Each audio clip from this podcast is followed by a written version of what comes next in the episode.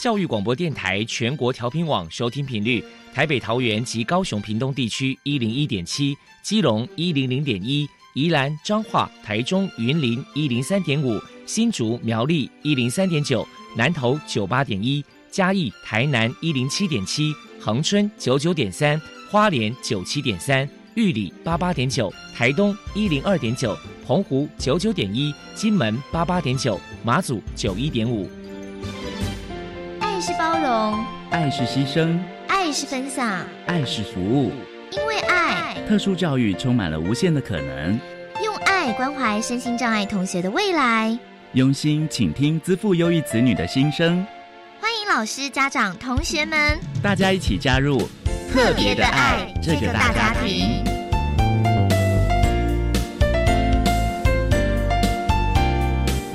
本节目由教育部学生事务及特殊教育司指导，国立教育广播电台监制，欢迎收听。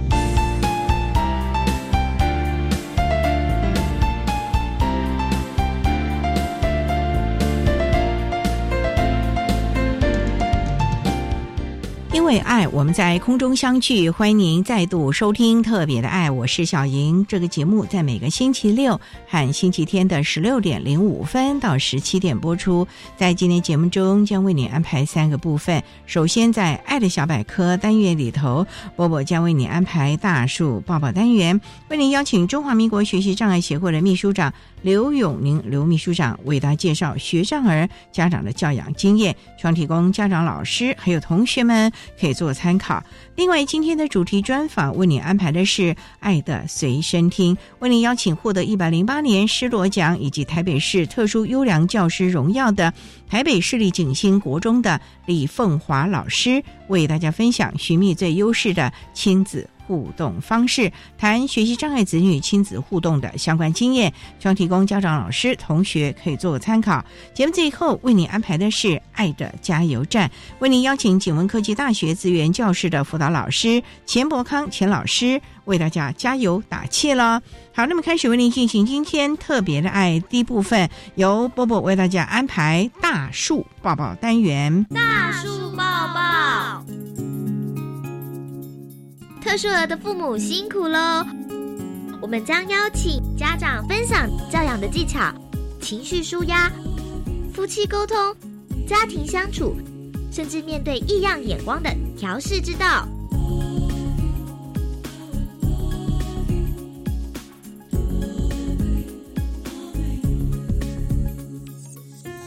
Hello，大家好，欢迎收听大树抱抱。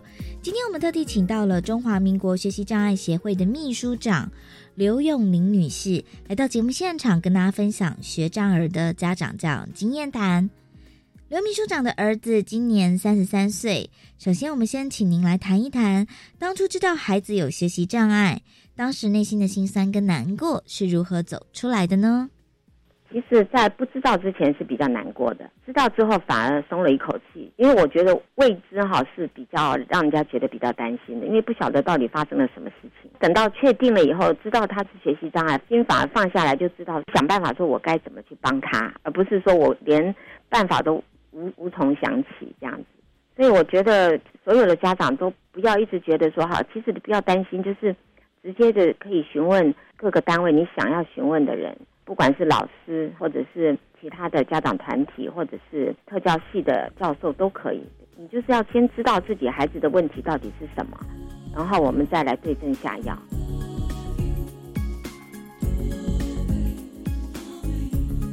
刘秘书长表示，为了家中的宝贝儿子，投入了许多的心血跟努力，也寻求了一些组织机构的帮忙。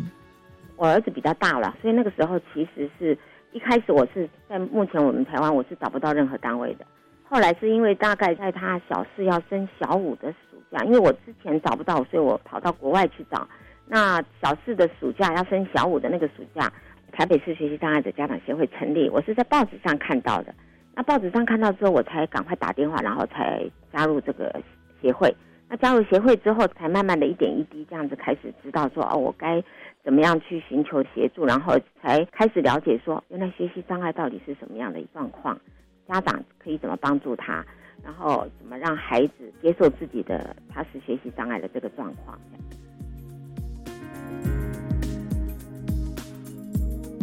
针对学障儿兄弟之间的相处互动，您的教养诀窍又是什么呢？不能就是说只顾着这个比较有状况的孩子，而忽略了另外一个。但是同样的，也不能说只觉得这个孩子有问题，我就把他放弃了，我就只注意另外一个，这个对孩子来讲都不公平。那我觉得就是我们做大人的一定要把时间平均分配时间，而且如果正常的孩子，就是一般的孩子，他是比较大的话，那当然可以早点跟孩子讲，就是说，哎，说弟弟或者是妹妹有这个问题，其实父母跟孩子先沟通的话。大一点的孩子，他能够接受，因为弟弟或是妹妹有一些状况，所以父母可能会多花点时间在他的弟弟或妹妹身上。如果有问题的状况的孩子是老大，比较 OK 的是小的的话，那就颠倒过来，其实是反而是比较辛苦的，因为老大就会觉得说，哈，我明明年纪比较大，结果我表现好像还不如弟弟或者不如妹妹，这是父母还要花更多的心力。但是我觉得不管怎么样，你一定要让孩子知道，哎，我们父母没有偏心。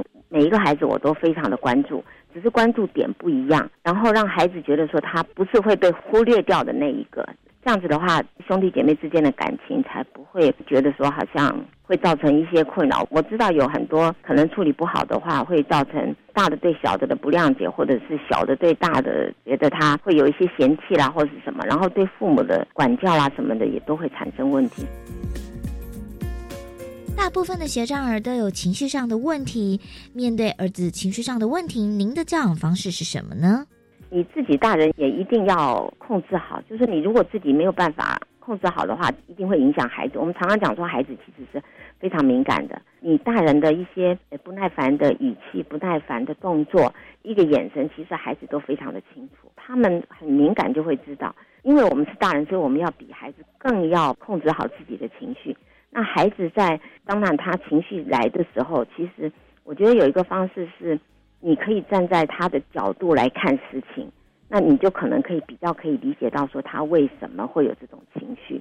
也譬如说在学校里面受到同学之间的言语上的一些霸凌或者是一些嘲笑或者是什么，面对的是他，不是我们。我们在家里我们其实是不晓得，所以你如果回过头来，你站在他的角度想到说，哎。在他的那个状况之下，他要处理这些对他来讲是这么不利的一种状况的话，他的情绪其实我们平常心讲起来，这个是合理的。怎么样去让他知道？就是说，那当然可能我们可以跟孩子做一些沟通，或者是直接跟学校的老师，甚至跟他的同学，其实都可以做一些沟通。哎，我觉得可以在一些私底下，或者说不要太明显的状况之下，让孩子知道。我大人是支持你的，父母是支持你的。那我们有一些情绪，可能让他有一些适当的发出的管道，其实也是 OK 的。也不要去觉得说啊，你就不，因为他们最不喜欢听到就是说，啊，你就当成没有嘛，你就不要理他嘛，或是什么？因为那是他在面对，而不是我们大人在面对。所以这个对他们来讲，其实情绪上真的是，他们也是需要有一段时间能够来让他和缓。我们大人一定要陪着他过，然后也要。同理他的这种心理上的不舒服，然后他的情绪来的这种状况。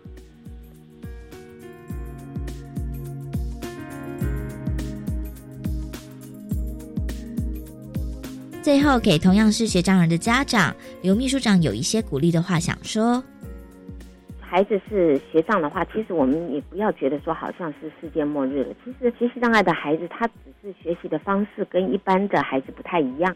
别别的孩子可能是用看来学习，那我们学习障碍的孩子可能是用听的来学习。尤其是现在的社会的进步非常的快速，而且大家对于这些科技辅具的接受度其实是非常高的。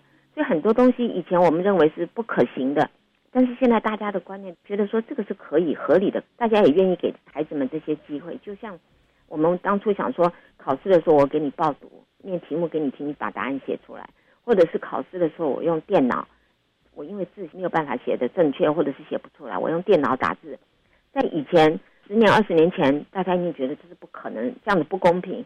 可是现在大家都能够接受这个概念了。我觉得家长不用太担心，因为随着社会的进步，大家的观念都不断的在做调整。一定要让孩子知道，就是说他的未来是有无限的可能。我们不需要替他因为他的可能他的分数不尽理想，就觉得他好像一无是处。其实不是的，行行出状元，很多东西，有的孩子是适合于走研究型的，但是有的孩子是适合于操作型的。不要去让他做过一遍，其实他就会了。所以每个人呢，学习的方式不一样，我们不要框架在我们以往自己的学习方式，而是说我们要接受现在的新的科技，然后带来新的学习方式，然后。新的大家的观念都不断的在做调整，所以没有什么问题是不可能的。家长们可以不用太着急于，哎呀成绩不好了或是什么，其实要给孩子多一点时间，多一点空间，是让他有适合他自己发展，找到他自己发展的方向，其实对孩子来讲是最好的。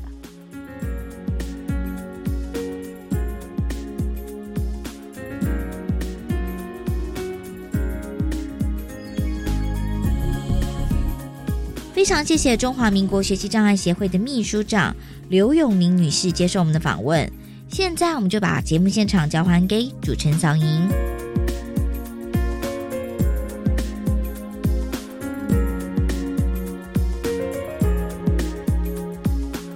谢谢中华民国学习障碍协会的刘永宁秘书长以及波波为大家分享了家长教养的经验，希望提供家长、老师、同学可以做个参考。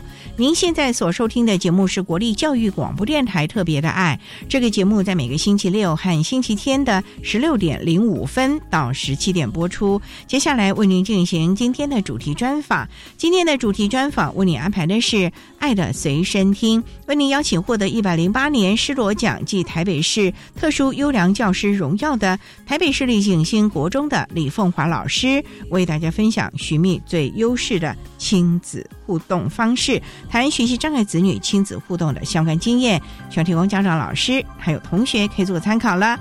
好，那么开始为您进行今天特别的爱的主题专访，《爱的随身听》。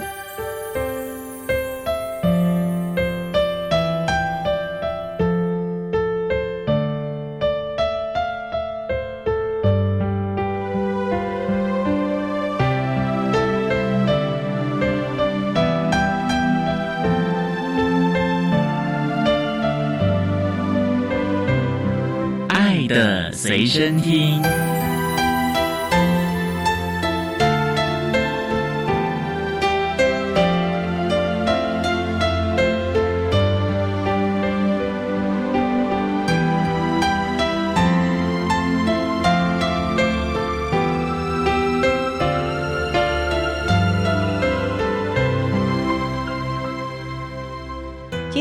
邀请到的是获得一百零八年施罗奖暨特殊优良教育人员荣耀的台北市立景星国中的老师李凤华李老师，老师您好，主持人好，各位听众大家好。今天要特别邀请老师为大家来分享寻觅最优势的亲子互动方式，谈学习障碍子女亲子互动的相关经验呢。刚才介绍老师您获得了施罗奖，还有台北市的。特殊优良教育人员，请问这个不是特殊教育的老师？不是，都有。我们的伙伴里面，从幼稚园到高中的老师都有。那有普通科的老师，职业科目的老师，也有特教的老师，都有。就是所有的老师都在这个特殊优良教育人员是获得这个荣耀不简单，全台北市的老师一块的来甄选。对的，是的，师铎奖更难。是，这是个意外，我没有想过我会进师铎奖。老师从事教育工作大概多久了？我民国八十四年开始出来服务到现在了。当初主修哪一个科目？我主修地理，我是国立台湾师范大学地理学系。学士毕业，后来又回去念了硕士班，硕士毕业，今年又刚考上我们师大教育系的课程与教学研究所的博士班，暑假过后又要去当学生了。老师，你工作很忙了耶？对，但是我觉得教育这一块，它必须不断的精进，我们必须自己老是当终身学习者，才有办法陪孩子成长。我们介绍了，您是要跟大家分享学习障碍子女的亲子互动。老师能不能为大家分享您的家庭的概况呢？好，我有两个小孩，两兄弟，两兄弟都是学习障碍者。哥哥现在是大学一年级，弟弟是高中一年级。他们两个虽然都是学障，可是障碍类型其实不太一样。我们台北市的特教鉴定里面，在学习障碍这个类别，它有七个子项目。像哥哥的话，他就是知觉动作型的学习障碍。所谓知觉动作型是知觉动作型的孩子，他通常动作会笨手笨脚的，或慢吞吞的。像哥哥他们都需要考试延长时间。那像弟弟比较严重一点，弟弟还需要电脑打字辅具的服务。弟弟也是知觉，对，弟弟比哥哥复杂一点。弟弟有三种子项目，他有知觉动作型，还有读写障碍，因为弟弟会写相反字。弟弟还有 ADD，就是注意力缺陷，他有三种项目，所以弟弟的障碍程度比哥哥大一些。老师当初怎么会发觉孩子的状况呢？我先讲我家哥哥的状况。我家哥哥他是一出生。就差点死掉的小孩，早产哦！不是，他是在我的肚子里脐带绕颈，哎呦！所以那时候医生是紧急剖腹把他生出来的。那他出来的时候全身是黑紫色，缺氧，对，缺氧。医生打了很久他才哭，所以那时候医生就有跟我们说，这个孩子我们是救回来了，但是他后续会怎么样，你们家长必须自己要观察。哥哥他到一岁都不会拍手，叫他都是没有反应的，那时候就觉得他不对劲。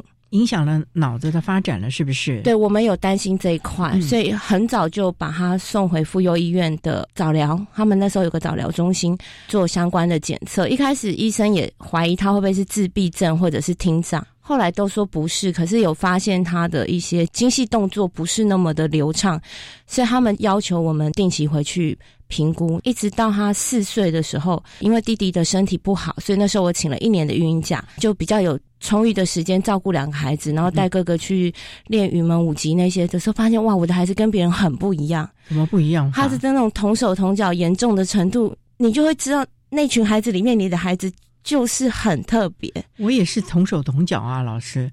我以前 体育课，我们不是有舞蹈吗？对，我就常常被老师揪出来。你看你，你怎么又这样？而且是是，人家右转，我怎么就左转？人家蹲下去，我还站那，我赶快蹲下去。人家已经站起来了，是我永远跟别人不同派。对，因为我们家长会在旁边观课，就可以看到，因为他的这些不一样的表现，他在同才里面会有一些不一样的处遇的时候，我有意识到，我可能必须进一步了解他，所以又带他回诊。后来。医生说他叫做感觉统合失调，因此就开始去做复健啊，做体操啊，打桌球、溜直排轮，反正所有想到可以治疗感统的全做了。不知状况如何？我们稍待呢，再请获得一百零八年施罗奖暨特殊优良教育人员荣耀的台北市立景星国中的李凤华老师，再为大家分享寻觅最优势的亲子互动方式，谈学习障碍子女亲子互动的相关经验。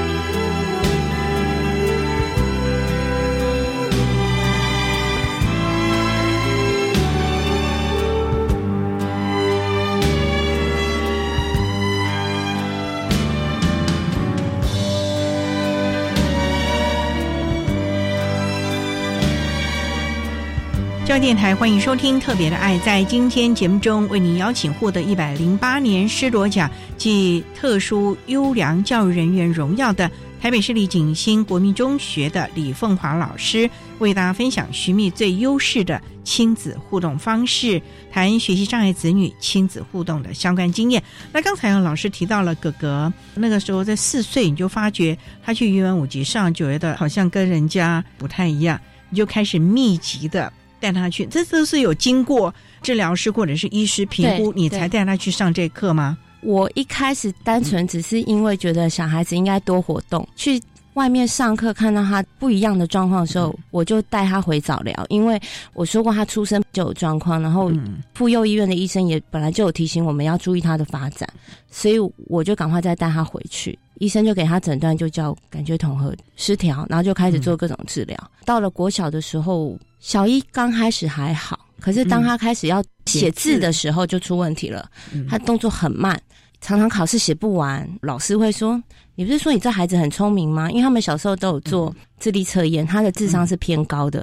哦，对，他说：“你不是说你孩子很聪明吗？可是他怎么都写不完？等等，就是老师会对他有一些质疑了。所以我又再带他找医生做进一步的追踪。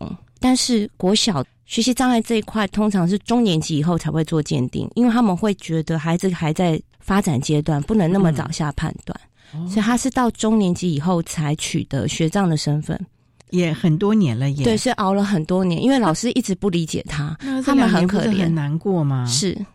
每天都十二点以后才能睡觉，功课真的写不完，我就只好写联络簿跟老师说，请老师原谅，我们已经尽力了，可不可以让我们周末再补作业，就是让他晚交作业？那你每天都在旁边陪他做吗？对对对对对。那你的脾气不会上来，情绪？我必须承认，有时候会，但是因为你就看到他就这么努力了，对，就是有时候我们也舍不得，很无奈，对。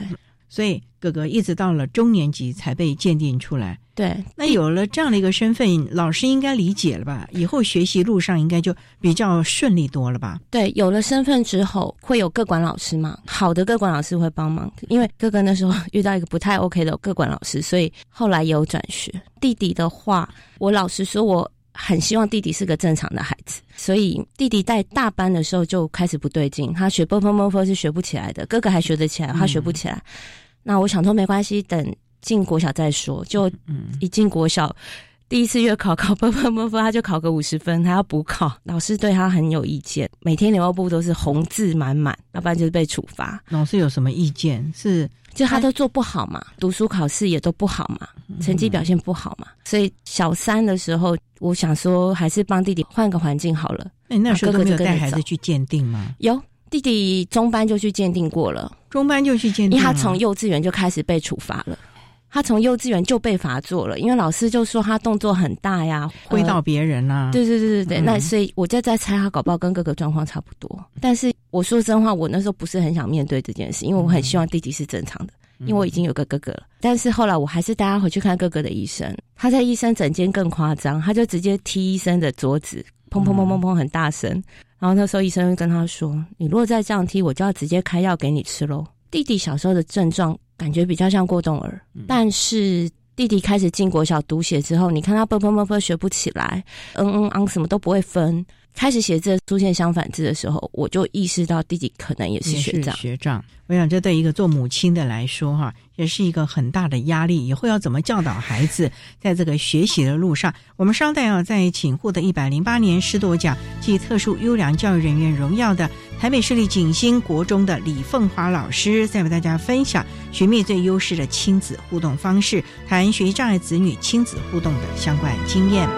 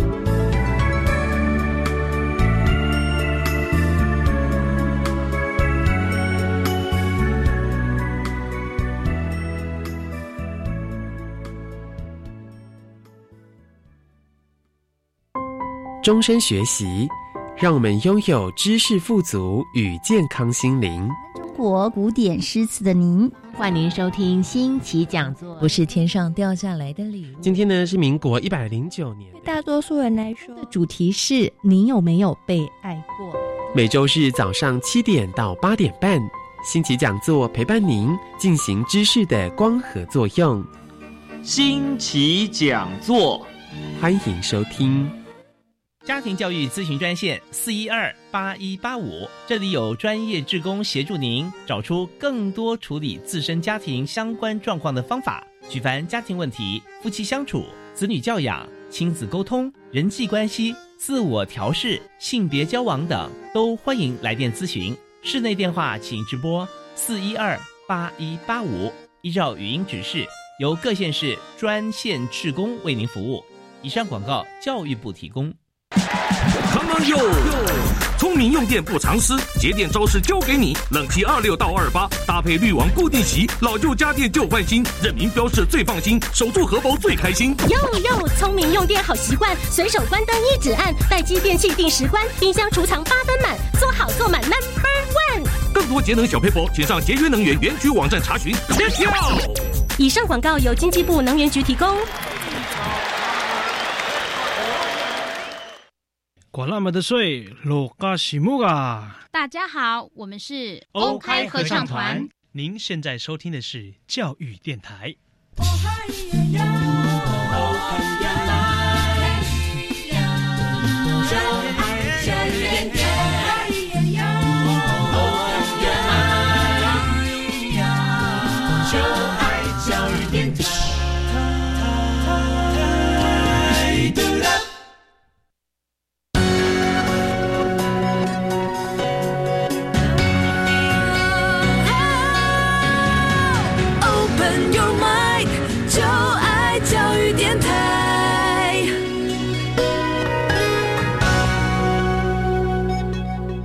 电台欢迎收听《特别的爱》这个节目，是在每个星期六和星期天的十六点零五分到十七点播出。在今天节目中，为你邀请获得一百零八年施罗奖暨特殊优良教育人员荣耀的台北市立景星国民中学的李凤华老师，为大家分享寻觅最优势的亲子互动方式，谈学习障碍子女亲子互动的相关经验。那刚才啊，李老师为大家分享了有两个儿子。都是学习障碍，大的呢，哥哥现在已经大学一年级，小的现在是高一，陆陆续续都是在幼稚园中班和小三的时候鉴定出来是有学习障碍了。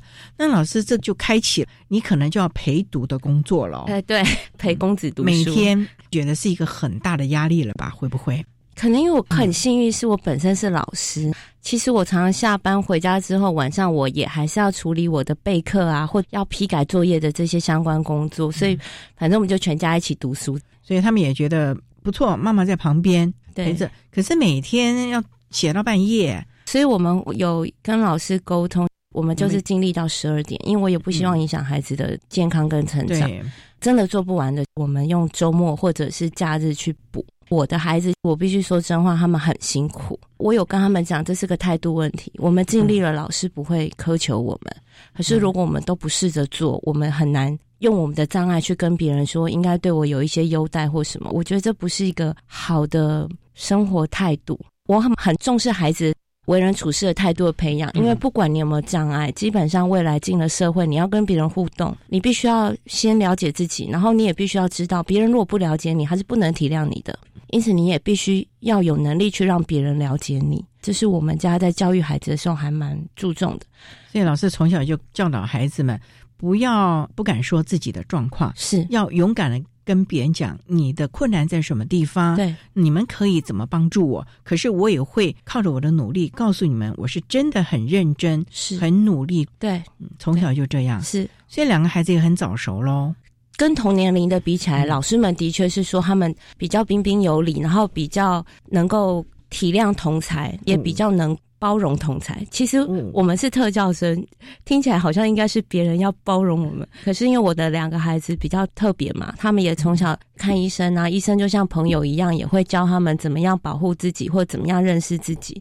所以他们反而在看同学的时候，他们还会比较清楚说：“妈妈，那某某同学，我觉得他搞不好是过动，怎么样？”他们还会去分析同学，就觉得很有趣。还会这样啊？对，但他们不是嘲笑哦。那我就会跟他说：“那如果是这样的话，你觉得你可以帮忙他什么？”他们就会说：“那妈妈，我也许可以做什么？”我觉得我在教我的孩子是，上帝是给你们一个礼物，让你有机会去体验跟别人不一样的生命。那所以你也应该有机会去帮助别人，去感受他的生命。老师刚才提到了在跟医生的互动啊，好像朋友一样，所以医生也常告诉他们自我保护的方法。老师能不能为大家来分享这一块呢？医生都是怎么告诉孩子们的呢？因为这块我们过往很少谈到。第一个，因为他们是比较特殊的学习障碍，他们俩是从早疗上来的。像很多孩子是进了学校之后，可能因为功课不好或什么，才被老师送去鉴定。我们两个孩子都是早疗上来的。所以他们俩都有用药，因为医生想要让他们可以有比较长的专注力去完成他的学业，不然他会很辛苦。因此医生会跟他们讲那个药物是什么状况。那你如果有什么不舒服的话，一定要讲。现在是比较稳定，三个月要回诊一次，他们就会跟医生说他们的状况。再就是，如果同学对他们有不了解的地方，他们可以怎么跟同学解释？还有像他们都会抽离考试。一抽离考试，同学就知道了，根本都不用瞒，因为同学就说：“为什么考试的时候你不在？然后为什么你那么晚回来？”甚至我记得国小有一次，好像考试是很难吧，同学都写不完，嗯，结果反而我哥哥那次考很好，就是很多同学都考不及格，然后他考及格了，因为他抽离延长考试，所以后来就有同学说不公平，他为什么可以延长考试时间？后来哥哥带他们去找特教老师。哥哥带他们去啊？对，哇！哥哥就带他们去找特教老师，然后特教老师就跟他们说哥哥是什么状况。如果他们也觉得自己需要延长考试时间的话，那他们可能要有什么样的管道？比如说要去看医生啊，然后要跟家长讲啊，然后家长要同意鉴定什么之类。就他们讲的很仔细，所以那些同学听完之后就觉得说，原来那么麻烦。那还是不要好了。我们都把我们所有经历的事情都会很清楚的让同学知道，很公开的。对我们让他知道说，我们不是所谓的特权，只是因为我们有这些困难，所以我们有这些额外的帮助，让我们可以跟你们一样一起学习。问妈妈，你提到说，因为吃了药哈，难免会有一些的副作用。这个部分我们也知道，有很多的家长就不愿意孩子吃药，往往造成孩子专注时间不够，影响他的学习，甚至于人际互动。这个部分，妈妈对于用药有些什么样的看法？用药这件事情，弟弟他现在是高一嘛，然后个儿也很比较高，体重也比较重一点。所以他前一阵子已经用药用到专思达的最高剂量了，他就发现他会头痛，会吃不下饭，所以他跟爸爸回诊，就跟医生讲，医生就把剂量再稍微调低，现在状况就很好。就是弟弟他会感受他自己的生理状态，嗯，然后他也会知道说我用了这个药对于学习的影响是什么。吃这个药真的有帮助学习吗？有，因为他至少可以有一段时间可以好好的把功课写完，把书读完。因为如果不用药的话，他自己不专心，他自己是不知道的。他不知道他不专心，对他不知道。你就看他一会就站起来就走来走去，不知道在干嘛。可他自己不知道，他会觉得他都一直在读书，他其实是没有意识到他一直在离开座位。对，所以用了药之后就看到了学习上的效果了。对，我要解释，不是说用药孩子成绩就会变好哦，而是说用了药让他比较稳定之后，他可以好好的学习，然后听得懂指令，这个部分对他来讲是好的。因为我自己在教育现场，我也看到很多孩子，可能家长不是那么理解，然后也会担心药物对孩子的影响，所以不想给孩子用药。因有时候会看到那些孩子，他因为情绪波动，还有跟同学相处，因为没有理解别人讲的话而有冲突，间接就会影响人际关系。然后影响他在学校的感受，那一定会影响学习，这些都是联动的，都是环环相扣，对，都是联动。但是我们家的这两个孩子，医生是准他们寒暑假不用药的，也就是说，医生有很明确的跟他们讲，你自己觉得你有学习需求的时候。你就用药。寒暑假我们不需要大量的集中时间阅读的时候，你可以不用药，因为寒暑假我们也是想让他缓一下，然后可以赶快抽高一点。因为你说药物会不会影响身高这件事，我也不知道，但是医学上有相关的报道，所以我们也会想，寒暑假真的不需要这样大量读书嘛，我们就不用药。再就是寒暑假我可以的话，我都会尽量带他们出国旅行，因为到国外压力比较小，换个环境。对，反正大家讲英文都讲的不好，没关系，因为两个都很会画画，也喜欢画画，所以我们几乎都是逛美术馆啊，逛博物馆啊。好好哦，像我家哥哥可以一整天在罗浮宫，一天哦，他就一个人一整天在里面，饿的时候就出来啃那个法国面包，就一根棍子面包，然后啃一啃就再进去，再进去看。在英国的博物馆、美术馆里面就画素描什么，他们在其中，对他们到国外就是放松，非常棒的一种家庭环境啊！好，我们稍待呢，再请一百零八年施罗奖暨特殊优良教育人员台北市立景星国中的李凤华老师，再为大家分享寻觅最优势的亲子互动方式，谈学习障碍子女亲子互动的相关经验。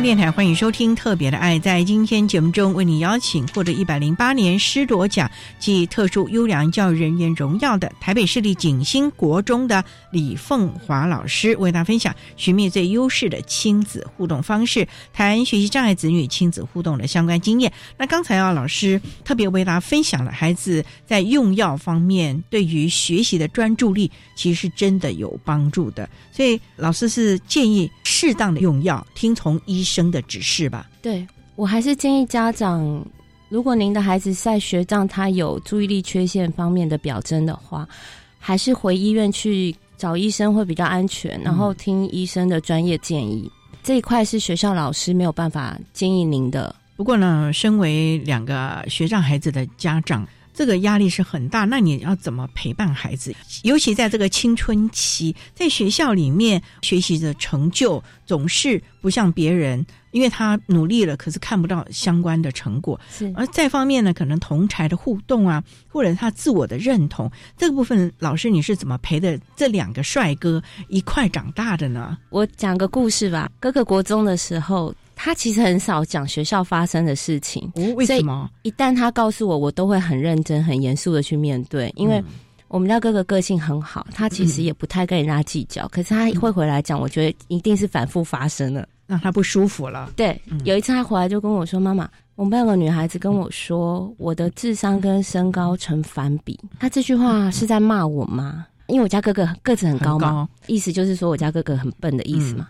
我就说对啊，那你对这件事情有什么想法？嗯他说我不太喜欢他这样讲我，因为我不是笨蛋，因为医生有教育他们，学障不是笨蛋，他只是有一些障碍。后来我就跟他开玩笑，我说那好啊，下次他如果再这样跟你讲，你就跟他说，对对对，你啊智商跟身高成正比，因为那女生个儿很矮很小，后来念了北英女那个小女生，是很厉害的小女生。结果哥哥居然跟我说：“妈妈这样好坏，太残忍，我不要。”好温暖的孩子，对因为他自己也受过这种伤害，所以他不要做这样的事情。那像我家弟弟也是在班上都是人缘很好的，他们跟同学相处都是很好，甚至像弟弟他国二、国三、八九年级的时候是有抽离到资源班上课，原因就是因为普通班的老师不太能够兼顾到他的学习，因为一个班那么多孩子嘛，我们。也能体谅老师，所以后来他国音数三科抽离到资源班上课。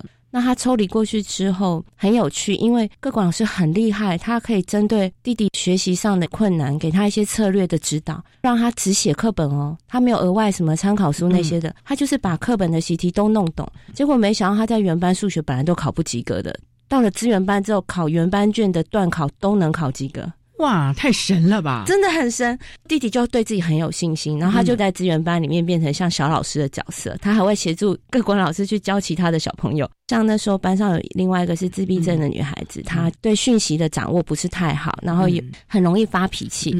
同学都说她公主病什么，不喜欢她。我家弟弟就会跟她说：“某某某，你不能这样哦，大家都很喜欢你，可是你这样的话，大家就不敢靠近你。”弟弟就会这样去教那个女孩子，那女生就听话了。所以，我们各国老师都说：“哦，你们弟弟真是天使，他留在我们这里真好。”我觉得孩子他一定会遇到困难，他遇到困难的时候，我一定会很认真、很严肃的陪他去处理。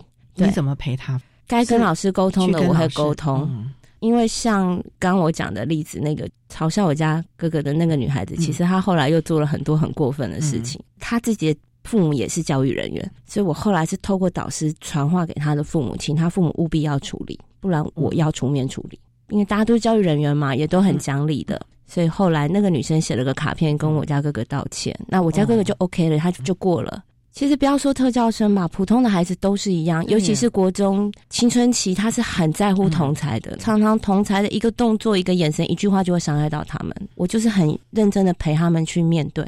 他们会模仿我们怎么处理事情，那他们就会学会怎么处理。所以呢。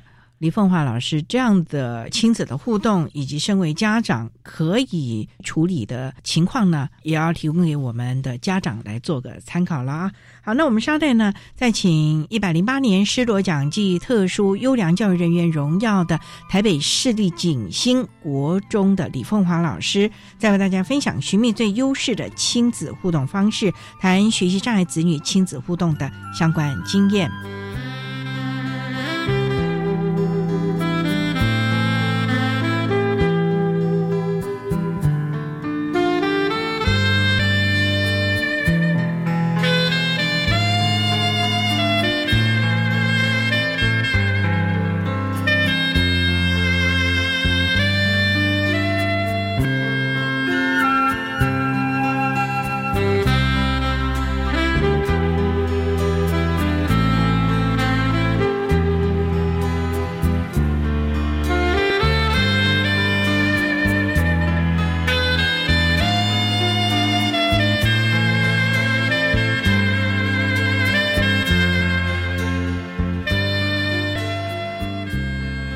教育电台欢迎收听《特别的爱》。在今天节目中，为你邀请获得一百零八年施罗奖暨特殊优良教育人员荣耀的台北市立景星国中的李凤华老师，为大家分享寻觅最优势的亲子互动方式，谈学习障碍子女亲子的互动经验。那刚才老师提到了，当孩子在学校遇到问题的时候，你一定会非常认真的跟孩子一起面对，而且。用最好的方式来处理。不过，孩子总是有优势能力和弱势能力。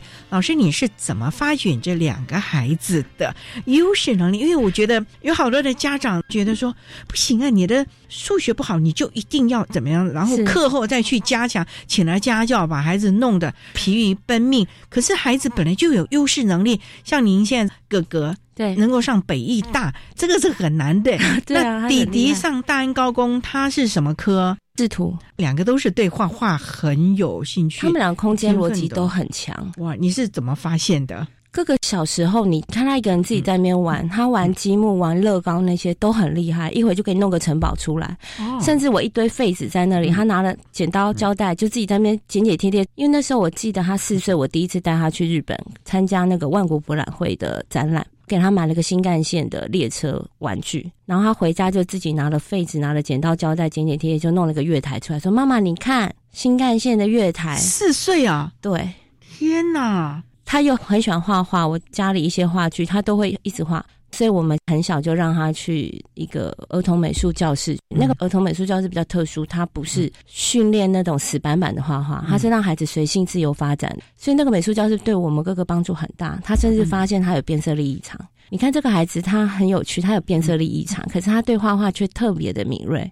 所以那时候台大医生本来说这个孩子以后啊不能当医生，不能当画家，不能做跟颜色有关的工作。但是他的长才却是画画。如果那时候我听了医生的话，我就埋没他了。所以我不管，我就是让他画。因为后来医生讲了一句话，他说：“啊，也不一定啦，野兽派的画家可能都是变色力异常的。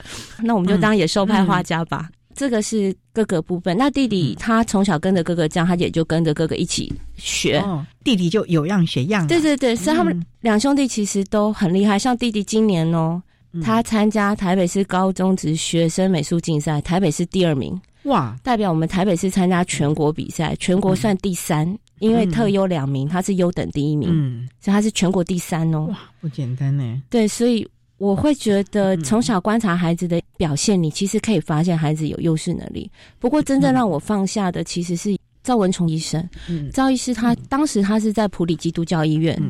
那时候就是病急乱投医吧，任何家长讲哪里可能有机会，我们都会去试，都会去千里迢迢从台北开车下去找赵医师。那赵医师那时候帮孩子做脑波，他就给我看那个脑波图，他说：“妈妈，你看，你这个孩子，他这几条脑波线很接近一般人，但是这个是你花了多少心力补出来的？因为我们从小就做很多治疗嘛。”他说：“你的孩子这么辛苦，你要耗费他大量的力气，在这个很弱的地方勉强补到跟别人一样，还是你有没有看到这几条他特厉害的地方？你把力气投到这个地方，让他可以变成比别人突出表现的长才的人。”一语惊醒梦中人。那后来，当然我有听洪丽宇老师，就是师大教育系的教授，他们演讲，他们也是讲同样的观念，就是你应该用孩子的优势能力去带动他的弱势能力的发展。你一定要让孩子有一个地方可以建立自己的自信，相信我可以，原来我是可以学习的，原来我有这么棒的能力。我觉得这块对我们特教的孩子是非常非常重要的。天生我材必有用。我们十二年国教在讲适性扬才，其实也都是这些道理。所以妈妈看到了两个孩子在绘画方面虽然是不同的面向的发展，可是也都找到自己的自信了。对，像弟弟在制图课，他的手绘制图，这次作业九十二分，我以为大家都这样，导师说没有，有人才四十几。他的制图是制什么图啊？机械制图，太厉害了吧！现在手绘制图很难了，不过这也是我们在讲说技职体系第一个所谓的扎马步的功夫，老师都要求一定要先手绘，才准你用电脑这个。对对对，他们高二才能电脑绘图。那哥哥嘞，他走的也是绘图，那他的颜色怎么办呢？这件事也很有趣，他其实有他自己的策略，他后来会去背颜色。我后来有跟别的医生聊，他们说这根本没什么，因为颜色是人命名的。他可以去记忆颜色，他只要背这个颜色叫红色就行，因为它其实红色弱嘛。我观察他大概是某一种咖啡色跟某一种浅绿色，他是分不出来的。我的观察啦，所以他会去做记忆的动作。哇，聪明哦！对，用这种方法。像哥哥后来都进专业画室，因为他觉得儿童美术已经没办法满足他的学习需求，他就自己进专业画室。专业画室那个画板的颜色摆在哪个位置是有规定的。他就可以很容易知道什么颜色在哪里，他可以调出他要的颜色。谈到这地方啊，那孩子在选择升学啊，或者是等等的时候，你身为一个母亲，又是一个老师，你是如何的陪着孩子选择？你是告诉他你该走哪条路呢？还是当然他们会跟我们讨论，那我也会跟他分析他现在状况。如果他一定要选择哪一个科系或什么，也许会有什么困难，他自己要想一下。那我说真话，因为像哥哥当初国中毕业的十二年国教安置，他那时候是安置到松山商职的室内设计，是他的第一志愿，因为他一直想要做家具设计，他很早就自己在买什么意大利、北欧的那种家具设计的书在看。哇！所以我有跟我的一些公教系的学长姐讨论，他们就说，那如果这样就要念室内设计，因为他想做家具设计，就他就填了室内设计，结果他又自己跑去考了美术班。那他跟我说：“妈妈，我去考美术班哦。”我说：“好啊。”那我如果考上，我就要念普通高中哦。其实那时候我心里揪了一下，因为我们都觉得普通高中课业压力比较大，怕负荷不了。对。可是后来念头想说，反正应该考不上吧。他半路出家，从小到大不是念美术班的，应该考不上了。嗯，对孩子没信心，因为自己心里这样 OS，就还是很大方的给他报名，让他去考，就他就考上了。哇，所以就有这个潜力嘛。对，但是高一很辛苦，因为学校的老师并没有那么理解他。可能以前学这样的孩子念高中的少，对，那现在十二年国教安置其实变多了，可能他们的人手各方面是不足的，也有可能老师们应接不暇或什么。总之那时候学校对他没有那么的理解，所以后来我们高二、高三就跟台北市政府申请非学校形态实验教育，就所谓的在家自学。哦，在家自学了。对，可他这两年非常精彩，非常丰富。我觉得因为这两年他成长很多，所以他后来能够考上北医大，我觉得跟这两年他自我的探索跟学习非常的有关系。所以可见他的自我约束其实是很强的。对，哥哥这一块是很让人放心。然后再就是运气很好，很多叔叔伯伯阿姨们都会帮忙他，不管在课业上或者带他去看画展等等之类的。像我认识一个代课老师，他是北艺大出来的，他在我们学校带过一年课，他就很喜欢我家哥哥。那那时候他出书，还哥哥帮他画插图。所以我们也有机会认识一些北医大的教授哥哥，因为这样耳濡目染，他很早就在网上去上北医大的一些课程，就是给一般民众上的那种课程。他就说：“妈妈真好，我如果待在学校，我不可能上到这些课。”像他也帮台师大音乐系民族所，他们那时候有一个台湾黑胶唱片七十周年的纪念活动，请我家哥哥帮他们画设计海报。哇！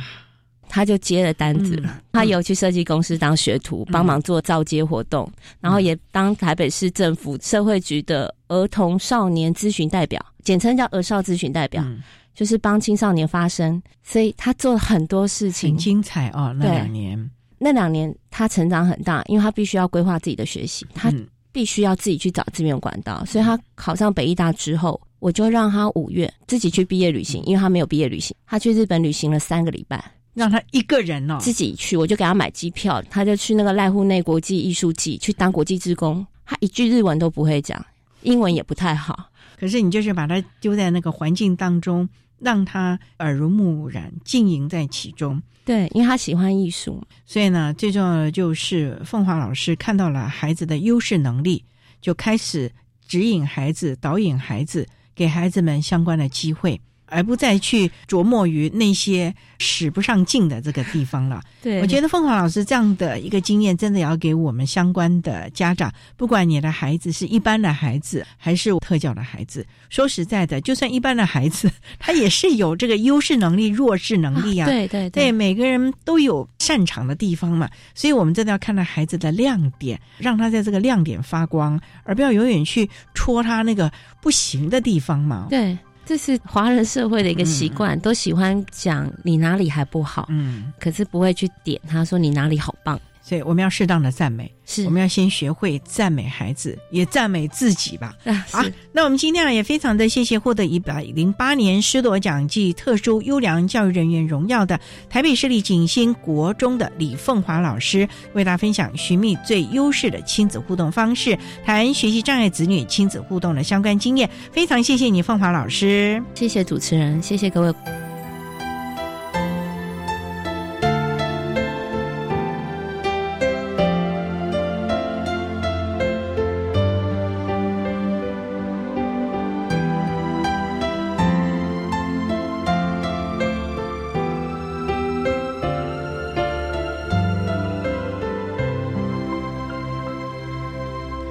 获得一百零八年施罗奖暨台北市特殊优良教师荣耀的台北市立景星国中的李凤华老师，为大家分享了学习障碍子女的亲子互动的经验，希望提供大家可以做参考喽。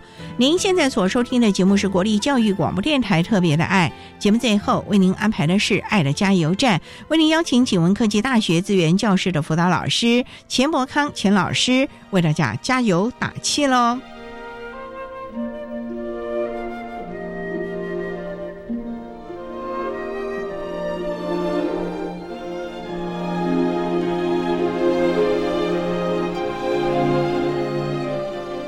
爱的加油站。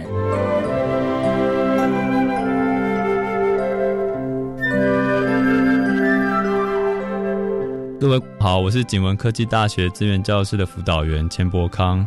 我会希望各位老师啊、家长、同学能多多利用资源教室的服务。资源教室就是一个温馨的地方，在这边的同学都是很能够为他人着想。我们相聚在资源教室啊，是因为彼此的缘分，而不是因为彼此的障碍。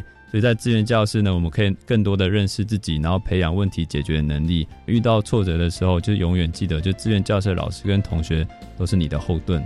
谢谢各位听众。